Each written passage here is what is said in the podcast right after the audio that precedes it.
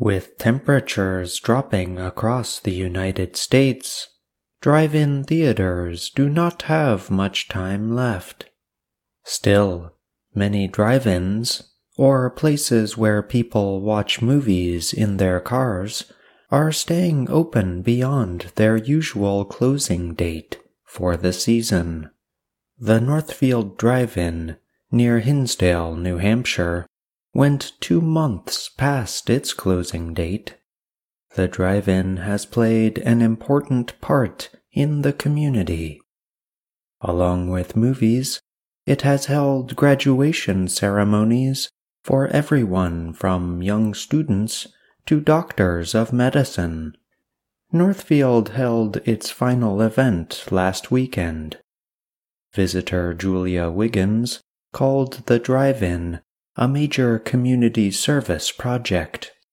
Hundreds of miles away, Jay Mowry operates the Cumberland Drive In Newville, Pennsylvania. Mowry has held a wedding there, a trick or treating event, and other activities. He also closed the drive in for the season last weekend. But, like other drive in owners, he expects to continue socially distanced events when he reopens in the spring. It's been a lot better than being closed, and it's certainly helped the community. It's given them a place to gather, says Mowry. John Vincent is president of the United Drive In Theater Owners Association. Vincent estimates more than 200 drive ins were still operating through last weekend. Showing movies is only part of what these drive ins do, especially since Hollywood film companies stopped releasing their big films. Marcella Snyder runs the Tibbs Drive In in the Midwestern city of Indianapolis, Indiana. Snyder usually holds one or two private events a year. This year, she held 50. And, she says, the requests are still coming for November and December. If it starts snowing, what am I going to do? asked Snyder. Like indoor theaters, drive ins are limiting visitor numbers by about half to make safe social distancing possible. This fall, most drive ins are seeing much higher attendance than normal. Drive ins like Tibbs now use online ticketing and food ordering.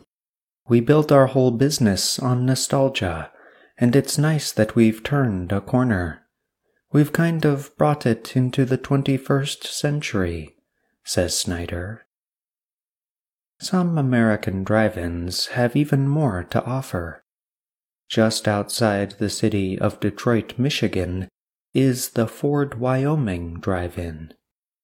It has five large screens and is open all night, from sundown to sunrise. The Ford Wyoming does not have a season. Its operator also owns a building company so the drive in has snow clearing equipment available nearby. The drive in is open year round. Co owner William Clark admits the Ford Wyoming is unusual for drive ins. He says ticket sales this October were about two times higher than usual. We never close, he says, unless there's a 10 inch snowstorm right before the movie goes on the screen. I'm John Russell.